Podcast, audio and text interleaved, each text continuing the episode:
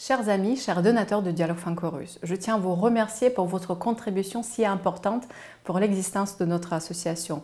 Parfois, je ne sais pas comment vous remercier et je tiens à le faire chaque fois. C'est pour ça que je vous demande d'envoyer un petit message, un mail à notre adresse habituelle info.dialoguefrancorusse.com. Vous tenez à la communauté franco-russe, comment je tiens à maintenir ce lien si fragile mais important entre la Russie et la France. Et parce que le dialogue ne doit jamais cesser. Merci.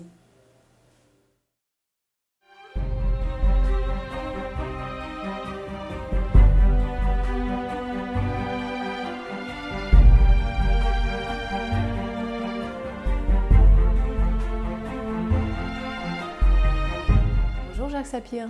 Bonjour Irina. Je répète à, nos éditeurs que vous êtes économiste français, spécialiste de la Russie, également membre de l'Académie des sciences de Russie. Merci de maintenir ce rythme euh, quasi traditionnel de nos rencontres. On s'est vu ici au Dialogue franco-russe il y a six mois et les choses du pays ont évolué. J'aimerais bien commencer par la dernière rencontre entre le président chinois et le président russe. Apparemment, le résultat de cette rencontre est fructueux pour la Russie Qu'est-ce qu'en déduit pour l'Europe et pour le reste du monde?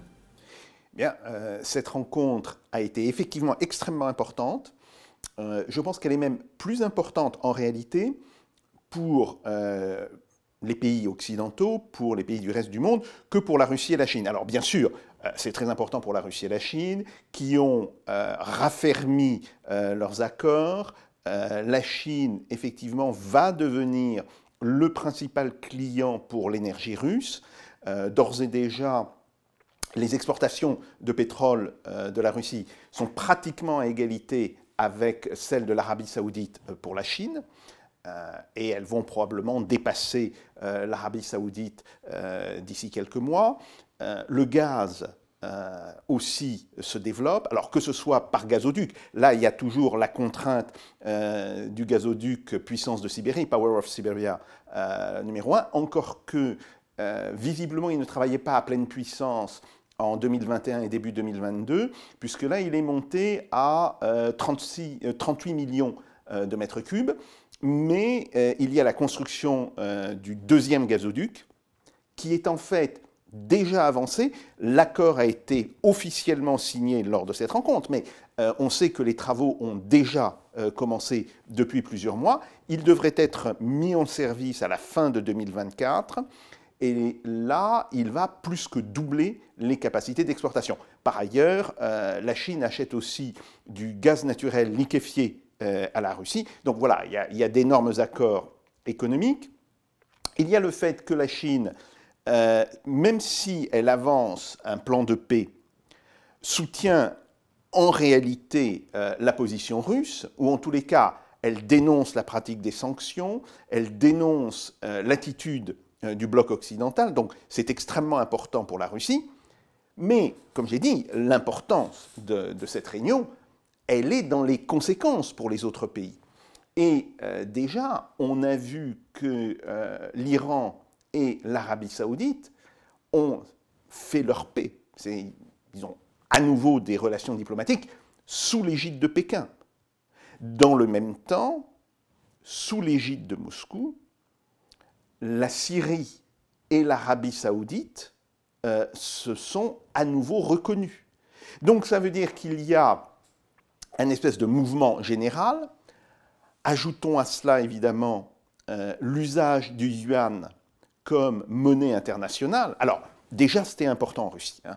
Euh, la part du yuan dans les, échanges euh, financiers et commerciaux en Russie était passée d'environ 6% au début de l'année 2022, donc avant les sanctions, à pratiquement 28% euh, actuellement. Donc c'est énorme. Mais il y a d'autres pays qui ont décidé d'utiliser le yuan, l'Arabie saoudite, le Brésil et même maintenant la France.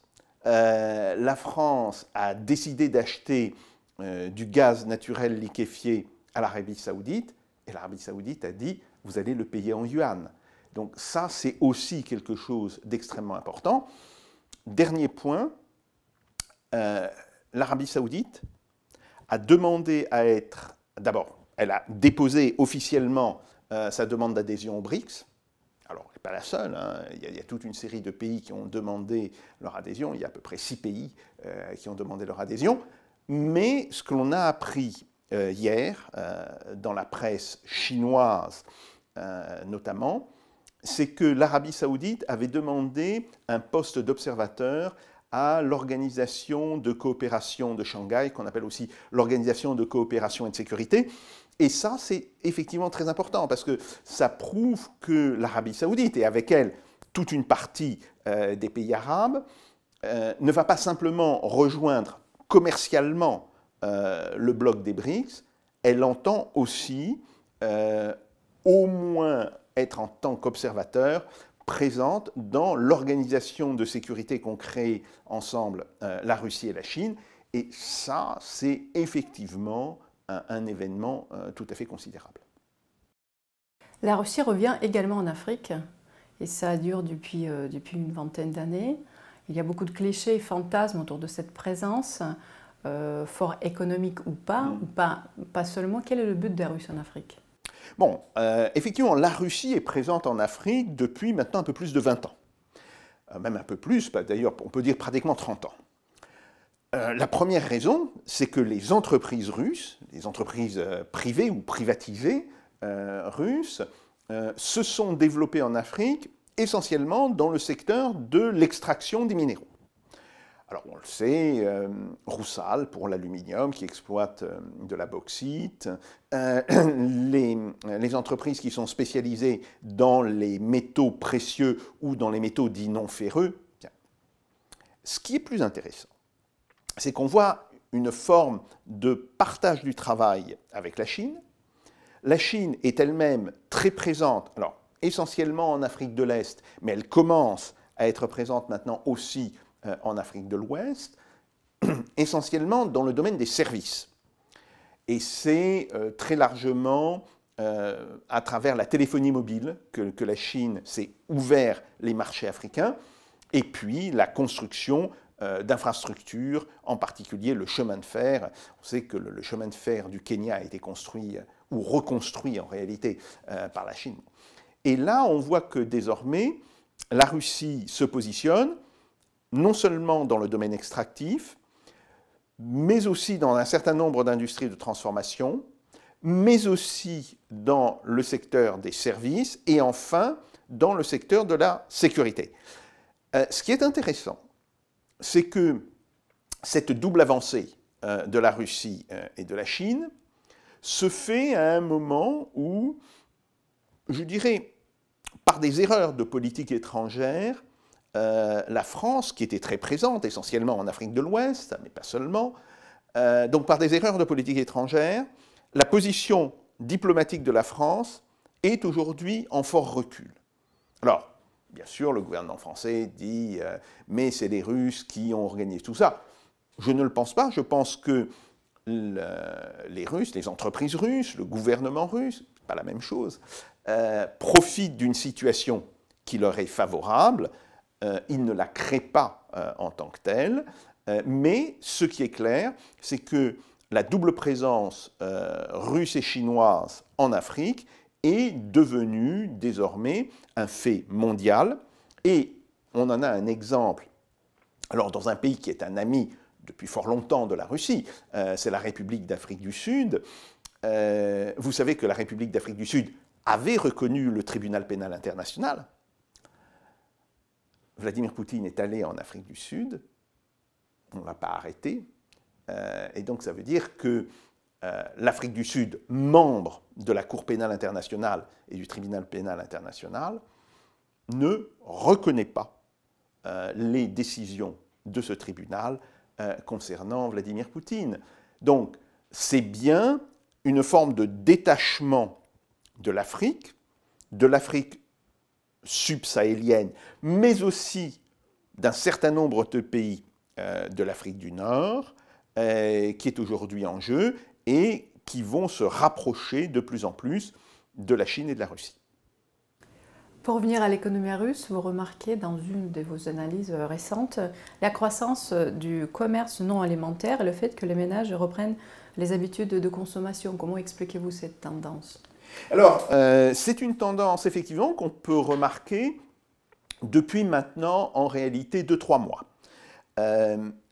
le, commerce non alimentaire euh, avait baissé d'environ 10-12% euh, dans l'année 2022, en tout cas jusqu'au troisième trimestre 2022. Euh, Et c'était essentiellement pour deux raisons. D'abord, une baisse des revenus réels liés à l'inflation, puis aussi une tendance des ménages à épargner plus qu'à consommer.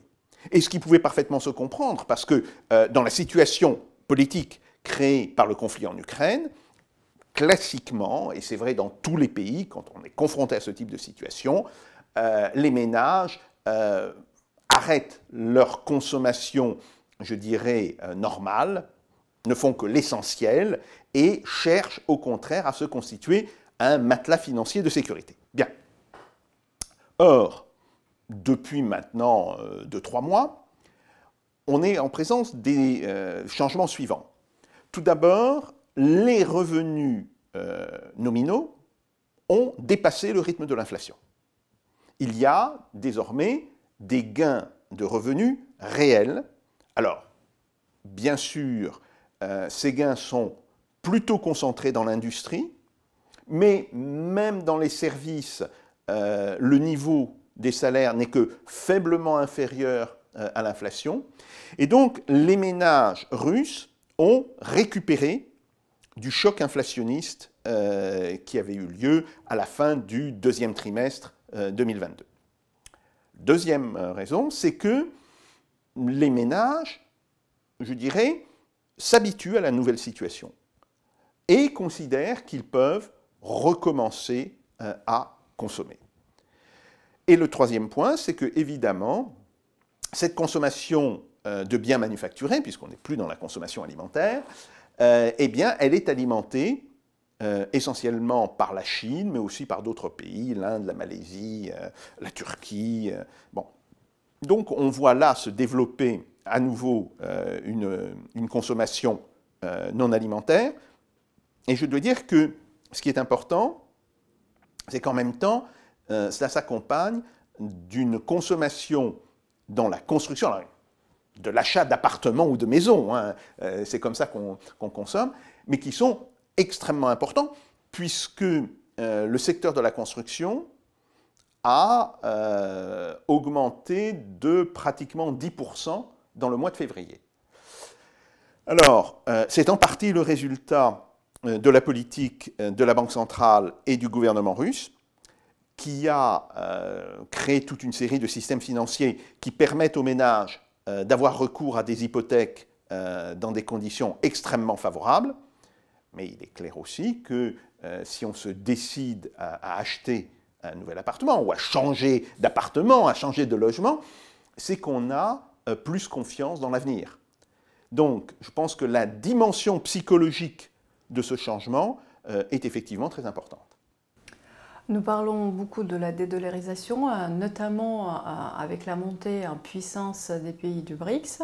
Vous en avez parlé, euh, cette rencontre, dernière rencontre entre la Chine et la Russie. Certains journalistes récemment, je pense dans les échos, ont nommé ce processus, bon, ils ont dit que la dédollarisation est un mythe. Est-ce un mythe? Non, ce n'est pas un mythe, même si il faut faire attention, euh, c'est un processus, euh, ce n'est pas demain que le dollar cessera d'être une monnaie internationale, mais ce que l'on constate, c'est que le dollar avait une quasi-primauté euh, à la fois comme monnaie de commerce et comme monnaie d'échange financier. Euh, le, dollar représentait à peu de choses près 65 euh, à 70% euh, de l'ensemble des échanges commerciaux et représentait à peu près le, même montant en mouvements financiers, mouvements d'investissement direct, etc. Ce que l'on constate, et c'est un processus qui a commencé depuis plusieurs années et qui s'est évidemment accéléré avec euh, les événements en Ukraine. C'est que d'une part, un nombre de plus en plus important de pays, le dernier qui a rejoint, je dirais, un petit peu le groupe, c'est le Brésil, décide d'utiliser le yuan à la place du dollar dans les échanges commerciaux. Pourquoi? Ben, Essentiellement parce que euh, tous ces pays craignent les mesures euh, unilatérales de rétorsion des États-Unis qui portent sur les échanges faits en dollars. Si vous voulez, euh, la dimension extraterritoriale de la loi américaine lui permet de condamner des sociétés, même si ces sociétés n'opèrent pas aux États-Unis, n'ont pas de relation directe aux États-Unis, mais parce que ces sociétés, par exemple sociétés françaises, allemandes, italiennes, ont décidé de faire du commerce avec un pays sous sanction, sous sanction américaine. Et ça, euh, c'est quelque chose qui provoque une, inquiétude grandissante et une forme de répulsion vis-à-vis du dollar. Alors ça, c'est le premier point. Euh, le deuxième point, euh, qui est important, c'est le fait que financièrement, il est intéressant pour toute une série de pays d'utiliser le yuan. Et si on combine ces deux mouvements, on voit que la part du dollar euh, dans les échanges internationaux est en train de diminuer. Alors, plus ou moins vite, suivant les pays. Euh, la décision de l'Arabie saoudite de faire payer son pétrole et son gaz en yuan est une décision effectivement très importante. Elle a été suivie par une décision analogue euh, des Émirats arabes unis. Le Qatar va probablement s'aligner euh, sur ce principe. Nous avons le Brésil aussi, j'en ai parlé. Nous avons le fait euh, qu'en Indonésie, l'Indonésie c'est certes un pays en, voie de développement, hein, mais c'est un pays quand même extrêmement important, plus de 200 millions d'habitants. C'est le premier pays musulman au monde. Hein. Euh, qu'on oublie souvent. C'est un pays qui est plus important que des pays auxquels on pense toujours, l'Iran, euh, l'Algérie, l'Égypte, etc. Bon, a décidé de ne plus utiliser les cartes de crédit américaines et de privilégier les cartes de crédit chinoises. Et la raison qui a été donnée par le président de la République est très intéressante. Il dit, euh, compte tenu de la prédisposition des États-Unis à prendre des sanctions unilatérales, l'usage du dollar et l'usage des cartes de crédit libellées en dollars, donc euh, que ce soit Mastercard, euh, n'est plus sûr. Donc si vous voulez garantir vos transactions, utilisez le yuan. Donc là aussi, on voit qu'il y a quelque chose qui est en train de se passer. Alors, bien sûr, le dollar va rester une monnaie importante dans les échanges entre pays occidentaux, c'est clair, mais euh, il est en train de perdre son statut de monnaie centrale du système financier international. Et ça, c'est un point important. En réalité, cette dédollarisation, ce n'est pas la mort du dollar en tant que tel, après, on ne sait pas ce qui peut se passer d'ici 5-6 euh, ans. Mais pour l'instant, ce n'est pas la mort du dollar en tant que tel, c'est plutôt l'émergence d'une situation multipolaire euh, où le yuan est en train de se faire sa place et toute sa place face au dollar et marginalement à l'euro. Nous vivons une crise euh, économique en Europe l'augmentation des prix tous les jours, on les voit, on les voit bien, les difficultés sur le marché immobilier, euh, les dernières nouvelles concernant les banques en Europe. Quels sont les autres facteurs de cette crise, à part la guerre en Ukraine? Ben, Fondamentalement, euh, ce qui se passe, c'est à la fois un choc d'inflation, oui, vous avez raison, mais c'est aussi les conséquences de la crise énergétique. Alors, cette crise ne s'est pas déroulée comme certains l'annonçaient. Il n'y a pas eu de coupure d'électricité. Plusieurs raisons à cela. D'abord, les pays européens avaient rempli leurs cuves, euh, avaient fait leurs réserves euh, au mois de juin et de juillet de l'année dernière. Ensuite, eh ben, l'hiver a été très doux euh, en réalité en Europe. Bon, mais il y a toujours le problème qui se pose. la quasi-fermeture des gazoducs, en fait, il y a maintenant pratiquement plus que Turkish Stream, c'est-à-dire ce qui passe par la, par la Turquie qui fonctionne, oblige les pays européens à utiliser massivement du gaz naturel liquéfié et ces pays européens n'ont pour l'instant pas les installations techniques nécessaires pour substituer euh, le gaz de gazoduc par du gaz euh, naturel liquéfié. Il y a toujours un déficit important. C'est à la fois en termes d'installation, c'est aussi en termes de bateaux, hein. euh, parce que le, gaz naturel liquéfié, bah oui, ça se transporte par bateau, par méthanier, et la flotte de méthanier est insuffisante pour assurer l'approvisionnement de l'Europe. Donc, euh, ça, c'est quelque chose qui va jouer euh, à la fois en termes de hausse du prix de l'énergie, et on voit bien, euh, il y a une différence maintenant majeure entre le prix de l'énergie tel qu'il est calculé aux États-Unis et le prix de l'énergie tel qu'il est calculé à l'entrée en Europe. Et ça, c'est la situation qui est causée largement par les sanctions.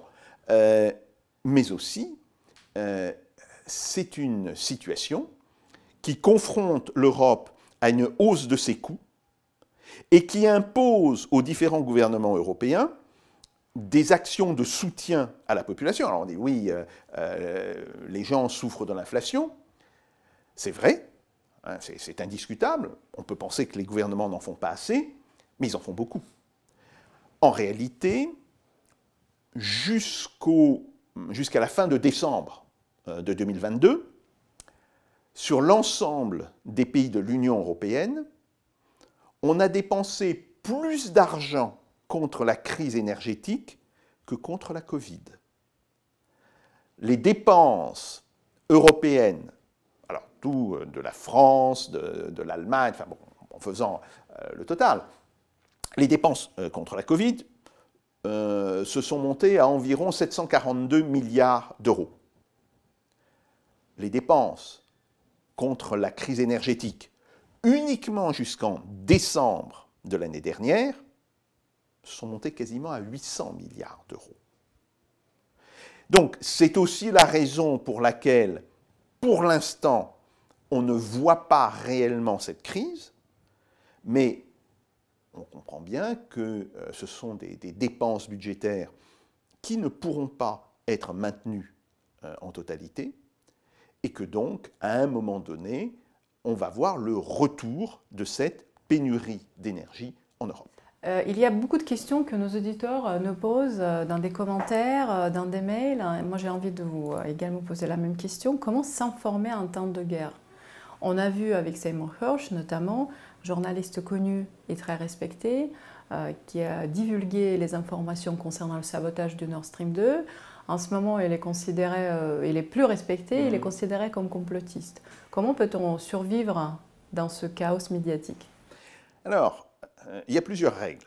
Euh, la première règle, c'est de ne pas faire confiance en ce qui est dit par les gouvernements de quel côté que l'on se tourne.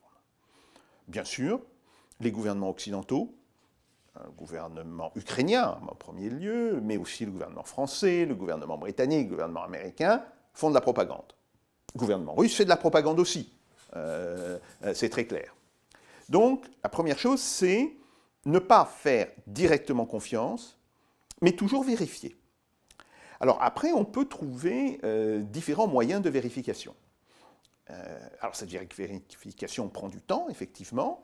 les informations russes sont euh, en partie vérifiables euh, en regardant simplement la presse. Euh, certains organes de presse sont meilleurs que d'autres. D'ailleurs, c'est très clair. J'ai une confiance modérée dans le Moskovski Kansamalietz. J'ai beaucoup plus confiance, par exemple, dans Expert. mais de toutes les manières, il faut rassembler des données. Il faut utiliser des sources journalistiques qui ne sont ni russes ni occidentales, et ça c'est un point important. Par exemple, la presse indienne. Alors la presse indienne est une presse de très grande qualité. En réalité, c'est une presse qui a conservé la tradition britannique euh, de l'objectivité.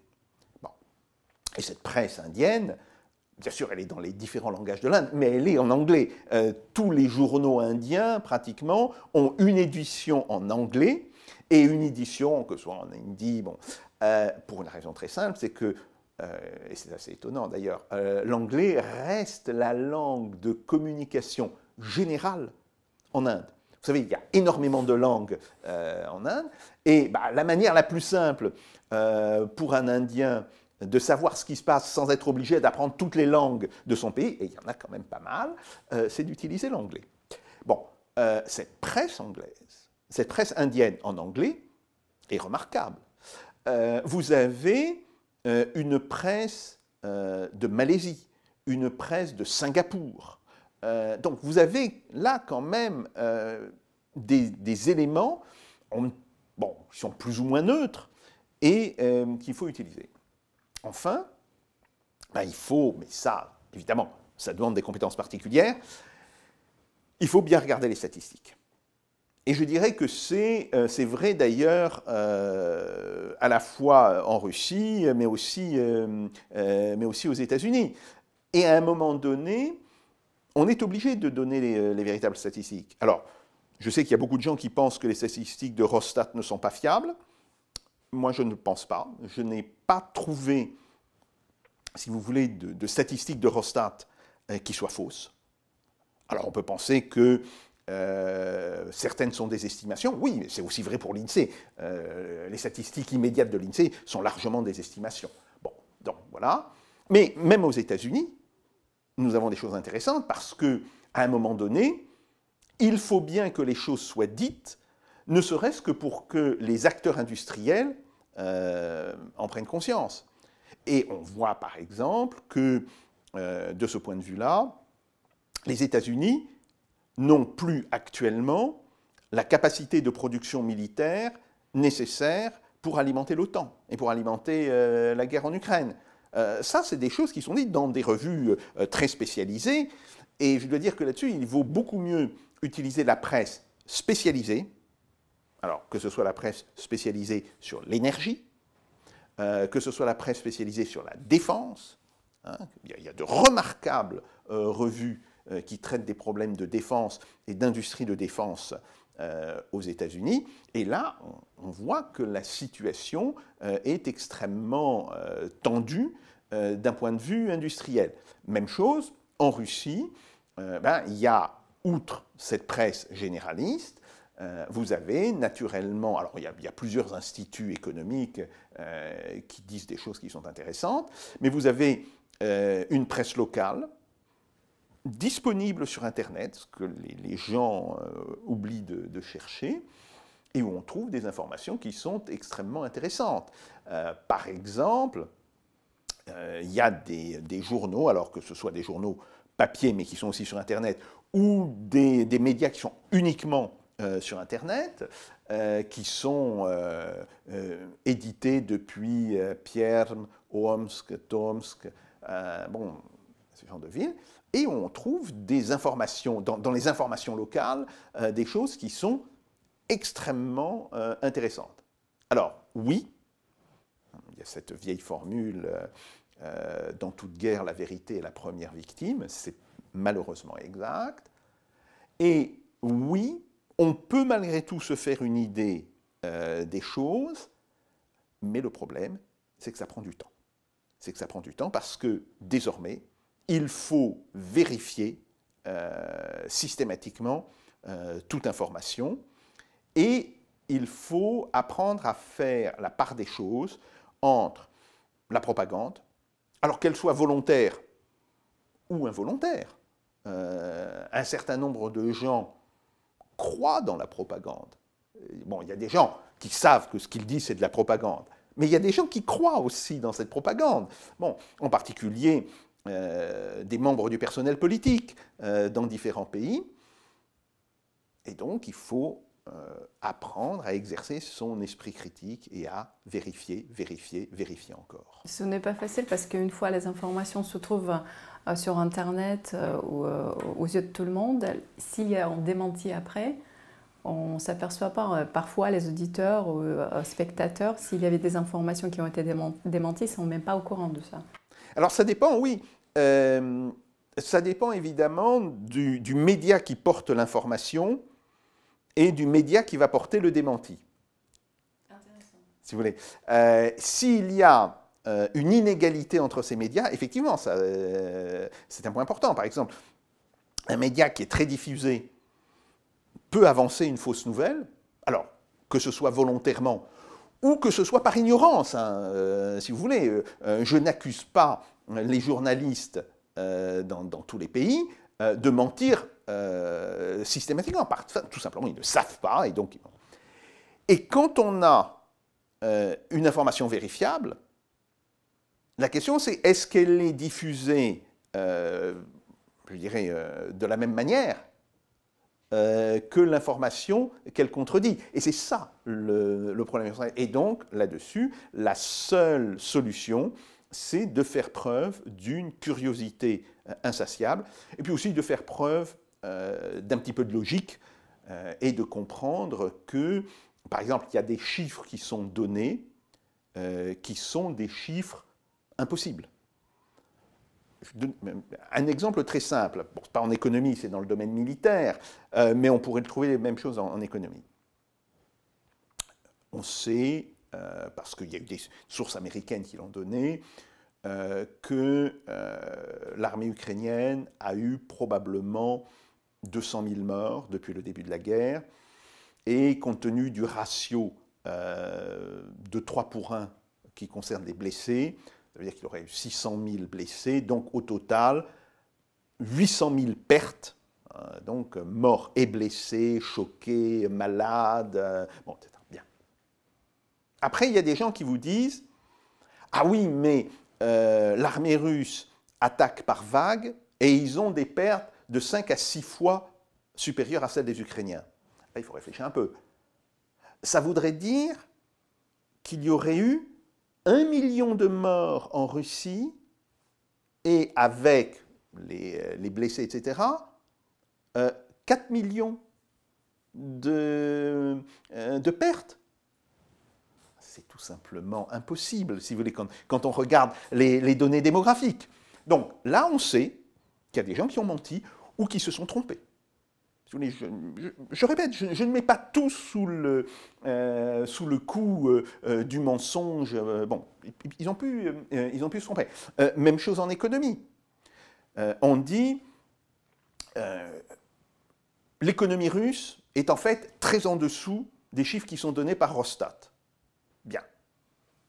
Le problème, c'est que la consommation d'électricité en Russie et on sait que la consommation d'électricité, c'est essentiellement l'industrie. Les ménages ne consomment environ que 10 à 15 du total de la consommation euh, d'électricité d'un pays. Bon, donc euh, euh, la consommation d'électricité dans un pays, c'est essentiellement l'activité économique et l'industrie. cette consommation d'électricité a baissé d'environ 2%, exactement euh, l'équivalent de ce que dit Rostat. Donc, on peut dire, ben voilà, euh, là on a une preuve que les chiffres de Rostat sont proches de la vérité. Alors, est-ce qu'ils sont exactement la vérité? Bien, euh, d'abord, les, estimations, car il faudra toujours rappeler ce sont des estimations, que Rostat a données pour le, le PIB de 2022, moins 2,1%, elles seront amenées à être corrigées. Bah, c'est ce que fait l'INSEE aussi, hein, si vous voulez. Euh, L'INSEE publie d'abord des estimations très vite hein, sur euh, l'année euh, précédente et ne fournit ces chiffres définitifs que 9 à 10 mois après. Donc c'est un phénomène qui est propre à tous les systèmes statistiques. Donc, bien sûr, peut-être que l'on apprendra en octobre ou novembre 2023 que les chiffres définitifs pour 2022, c'était pas moins 2,1%, c'était peut-être moins 2,4 ou peut-être moins 0,5, si vous voulez, parce qu'on a toute une série d'autres éléments euh, qui laissent à penser que Rossat a peut-être été un petit peu pessimiste. pas réellement pessimiste. Euh, des paiements devaient être faits euh, et qui avaient été bloqués, et les tribunaux européens ont contraint les sociétés qui avaient acheté euh, essentiellement euh, du gaz et du pétrole à la Russie, qui refusaient de le payer en disant on ne veut pas payer en roubles, les ont contraints à le faire. C'est d'ailleurs intéressant, on voit que même en temps de guerre, euh, le respect des contrats prime sur la nécessité politique. Bon. Et si on réintroduit ces gains euh, dans les chiffres du commerce extérieur et dans les chiffres du PIB, parce que ces gains, bah, ça veut dire que les entreprises russes devaient toucher de l'argent. Cet argent représente des salaires et des profits. Qu'est-ce que le PIB ben, C'est la somme des valeurs ajoutées, autrement dit, la somme des salaires et des profits des entreprises. Donc on peut penser que le PIB pour 2022 a probablement été meilleur que ce qu'a dit Rostat. Mais évidemment, Rostat, qui prend en compte l'état de la situation à un moment donné, euh, bah bien, dire, voilà, ils ne veulent pas payer, donc on ne peut pas compter euh, euh, ces sommes dans le PIB. Si maintenant ces entreprises sont contraintes de payer et ont visiblement payé entre la fin janvier et le mois de février de cette année, ça va faire monter. Donc, c'est ce genre de problème que très souvent, euh, les gens qui ne sont pas économistes ne comprennent pas. C'est normal, hein, si vous voulez, euh, euh, le calcul du PIB, c'est quelque chose de complexe, quelque chose de, technique, il faut le savoir. Bon. Mais ça veut dire que les chiffres qui sont donnés à un moment donné peuvent, le temps qu'on précise tout et qu'on ait les chiffres définitifs, eh bien, ils peuvent varier de manière assez importante. Euh, j'ai le souvenir d'années euh, où le PIB des États-Unis euh, a bougé de un point ou même un point et demi, ce qui est considérable hein, en, temps normal. même chose pour le PIB de la France. rappelons par exemple au premier trimestre de 2022, de l'année dernière, la première estimation de l'INSEE, c'était euh, faible croissance, plus 0,1 euh, ou 0,2%, et l'estimation consolidée qui a été fournie euh, vers la fin juin de 2022, c'était moins 0,5. Donc, même un système de statistiques aussi performant que l'INSEE, et l'INSEE est performante hein, là-dessus, eh ben, il peut y avoir des, variations euh, non négligeables. Donc tout cela, je dirais, est normal et vous connaissez l'expression euh, de feu de notre, euh, notre ancien président, M. Jacques Chirac, c'est à la fin du marché qu'on compte les bouses, et ça s'applique aussi au calcul du PIB. Vous êtes allé en Russie, sauf erreur de ma part, en octobre En novembre à novembre. Euh, vous, avez, euh, donc, vous, vous, avez échangé avec vos collègues. Euh, est-ce qu'ils voient cette rupture forcée entre nos pays, entre la Russie et l'Europe du même œil que nous, et ce début du monde multipolaire comme nous ou différemment? Alors, ils ont une position un petit peu différente sur la rupture avec l'Europe. Euh, mais globalement, il considère euh, la transformation du monde et cette émergence euh, d'une multipolarité et du pôle chinois, du pôle russo-chinois, aussi de manière extrêmement intéressante et intéressante. Bon. Alors, sur la question économique, sur la question de la rupture, ils avaient commencé, ça je l'avais dit, mais ils avaient commencé par être très pessimistes là-dessus. Puis, ils se sont rendus compte que l'économie russe avait des capacités de résilience euh, et des capacités de substitution qui étaient importantes. Et aujourd'hui, parce que je continue d'échanger régulièrement avec eux, aujourd'hui, leur jugement est que, à relativement court terme, disons pour l'année 2023 et l'année 2024, la situation devrait être assez bonne. Euh, mes collègues donnaient à la fin de 2022 une projection pour l'année 2023 à moins 1,5, moins 1,7%. Actuellement, ils sont passés entre, entre moins 0,5 et plus 0,5%. Donc vous voyez, il y a déjà euh, euh, euh, une dérive importante vers, la croissance. Et en parlant avec des gens de Rostat, que j'ai consulté il y a de ça une semaine, certains statisticiens de Rostat disent hmm, on sera plutôt entre plus 0,5 et plus 1% en 2023. Donc, l'économie russe devrait retrouver la croissance et il y a une forme de consensus pour qu'il y ait une croissance euh, assez forte en 2024. Donc là, à court terme, on voit à peu près où on va. Le problème qui se pose, et sur lequel euh, mes collègues et moi-même, euh, nous sommes inquiets, c'est quelle sera l'évolution de l'économie russe, disons sur la période 2025-2030 évidemment, là, il s'agit de, faire des projections de, moyen terme. Euh, qu'est-ce qui se passera? Il y, a, aussi une forte incertitude. Hein. Mais ce dont on est sûr est la chose suivante. Si l'économie russe veut maintenir une croissance forte à partir de 2024, bon, croissance 2023-2024, elle est pratiquement euh, évidente. Mais au-delà de 2024, si elle veut maintenir une croissance forte, il faudra qu'elle augmente de manière considérable sa productivité. Pourquoi? Eh bien tout simplement parce que le marché du travail russe est en train d'arriver à ses limites physiques. Euh, le, le chômage a fortement baissé en Russie et devrait continuer de baisser en 2023 et sans doute début 2024. Et jusqu'à un moment où ben, on va toucher ce qu'on appelle le chômage incompressible. Le chômage incompressible, c'est quoi? Euh, C'est la partie des gens qui démissionnent de leur emploi pour reprendre un autre emploi et qui donc vont rester pendant quelques mois sans emploi. On ne peut pas aller euh, au-delà. Euh, visiblement, on est en train d'épuiser les ressources de main-d'œuvre de la Russie.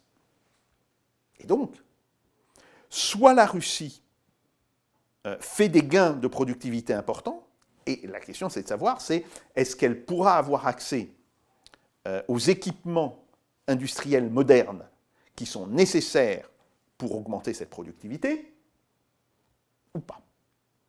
Si ce n'est pas le cas, la croissance devrait être faible sur 2025-2030 faible, c'est-à-dire entre 1 1,5%. Alors que en 2024, on devrait être à 3,5% de, croissance. Donc vous voyez, il y a, une différence euh, significative. Après, est-ce que la Russie peut importer du travail? Ce qu'on appelle l'immigration, si vous voulez. Euh, et c'est, euh, en fait, ce qui est frappant, c'est que la Russie se retrouve aujourd'hui dans une situation qui est comparable à ce qui se passait en France fin des années 50, début des années 60. À cette époque-là aussi, la France avait quasiment épuisé les ressources en main-d'œuvre disponibles. Euh, le chômage en France au début des années 60, c'était 200 000 personnes. Oui, 200 000 personnes. Euh, et c'est pour ça qu'on a ouvert euh, le territoire a une immigration très forte. Bon, il y a déjà une immigration importante en Russie, euh, qui vient essentiellement des pays d'Asie centrale. Ouzbékistan, Tadjikistan, etc. Et derrière, les revenus en Russie de cette main-d'œuvre immigrée quand ils sont renvoyés dans le pays d'origine, ça représente pratiquement 30% du PIB de ces pays. C'est considérable. Est-ce que la Russie peut continuer à importer de la main-d'œuvre? Ça, dépend. Normalement, oui. Mais il y a toujours un problème d'adaptation de cette main-d'œuvre. Bon, donc ça, c'est un problème. Est-ce qu'elle va s'ouvrir à une autre immigration? Par exemple, il y a l'immigration chinoise, qui n'est pas vue d'un bon œil euh, en Sibérie orientale. Mais a un moment donné, le problème va se poser. Euh, qu'est-ce que vous préférez? Euh, Ne pas avoir assez de travailleurs Avoir des travailleurs chinois Avoir des travailleurs ouzbeks Avoir des travailleurs tadjiks Bon. On sait que la Russie fait appel, de manière assez limitée, mais fait déjà appel techniquement à euh, des travailleurs immigrés vietnamiens. Euh, le Vietnam est un pays dont la démographie est, très fortement expansive actuellement. Est-il possible que la Russie euh, accepte plus d'immigrés vietnamiens? Donc, on voit bien qu'il y a aujourd'hui un problème en Russie qui est en fait un arbitrage entre est-ce que la Russie pourra avoir accès à des euh, équipements technologiques avancés de manière à pouvoir continuer sur une pente de fort gain euh, de productivité. Donc, ça concerne la Chine, ça concerne euh, d'autres pays, mais ça concerne aussi des pays occidentaux. Ou bien va-t-elle substituer, pour maintenir sa croissance, une partie de ces équipements par de la main-d'œuvre, par de la main-d'œuvre importée? Donc ça, c'est effectivement un choix. Et c'est un choix dont les conséquences sociales peuvent être importantes. Ça veut dire que la Russie, si on va plutôt vers une stratégie d'immigration, va devoir, euh, je dirais, euh, accepter d'être euh, un pays d'accueil. Alors, elle le fait déjà. Hein. Il y a probablement euh, entre 7 euh, et 9 millions euh, de travailleurs immigrés en Russie sur une population de 142 millions. Enfin, maintenant. De... Alors, certains sont russophones, mais d'un russe qui est pas de très bonne qualité, il faut le dire. Il y a, a parfois des, des, problèmes de compréhension. Mais par ailleurs, cette immigration, bah, ça concerne des, des gens qui sont jeunes, et certains d'entre eux sont nés après l'éclatement de l'Union soviétique. Donc, ils sont plus vraiment russophones. Hein. Donc, ça, ça aussi, c'est un problème. Bon. Euh, voilà, euh, ça, va imposer euh, au gouvernement, ça va imposer aussi aux gouverneurs des différentes régions qui sont le plus en manque de, main-d'œuvre de, prendre des mesures. Et puis peut-être faut-il aussi que la Russie favorise la mobilité géographique de sa main-d'œuvre, parce que euh, quand on dit que le, euh, que le marché du travail russe euh, va manquer de monde, c'est vrai globalement, mais vous voyez qu'il y a de grosses différences entre le district fédéral du Sud, c'est-à-dire grosso modo le Caucase, enfin le Caucase du Nord, bon, des régions comme Stavropol, et euh, soit la région de Moscou, c'est-à-dire le, district fédéral centre, ou le district fédéral de l'Oural, où là, euh, on est d'ores et déjà en pénurie de main-d'œuvre. Donc, euh, c'est une question que le, gouvernement russe va devoir affronter, c'est de permettre aux gens d'aller travailler là où il y a de l'emploi, hein, là où on a besoin d'eux, mais ça veut donc dire favoriser euh, l'acquisition de nouveaux logements, parce que ces gens, il faut bien les loger euh, d'une certaine manière, rendre les coûts du transport plus accessibles, parce que ces gens, par exemple, si quelqu'un du Daghestan décide d'aller travailler dans l'Oural, il est normal et il aura envie de ça, de revenir 3-4 fois par an pour voir sa famille au Daghestan. Donc il ne faut pas que les coûts du transport soient prohibitifs. Donc ce n'est pas simplement la question du logement, c'est la question du transport.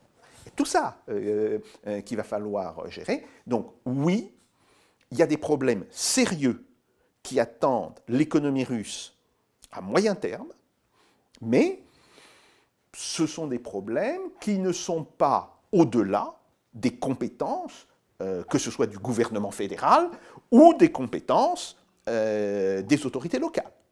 Donc, et nous, en tant qu'économistes, on va euh, discuter de ça, on va faire des propositions, si vous voulez. Bon.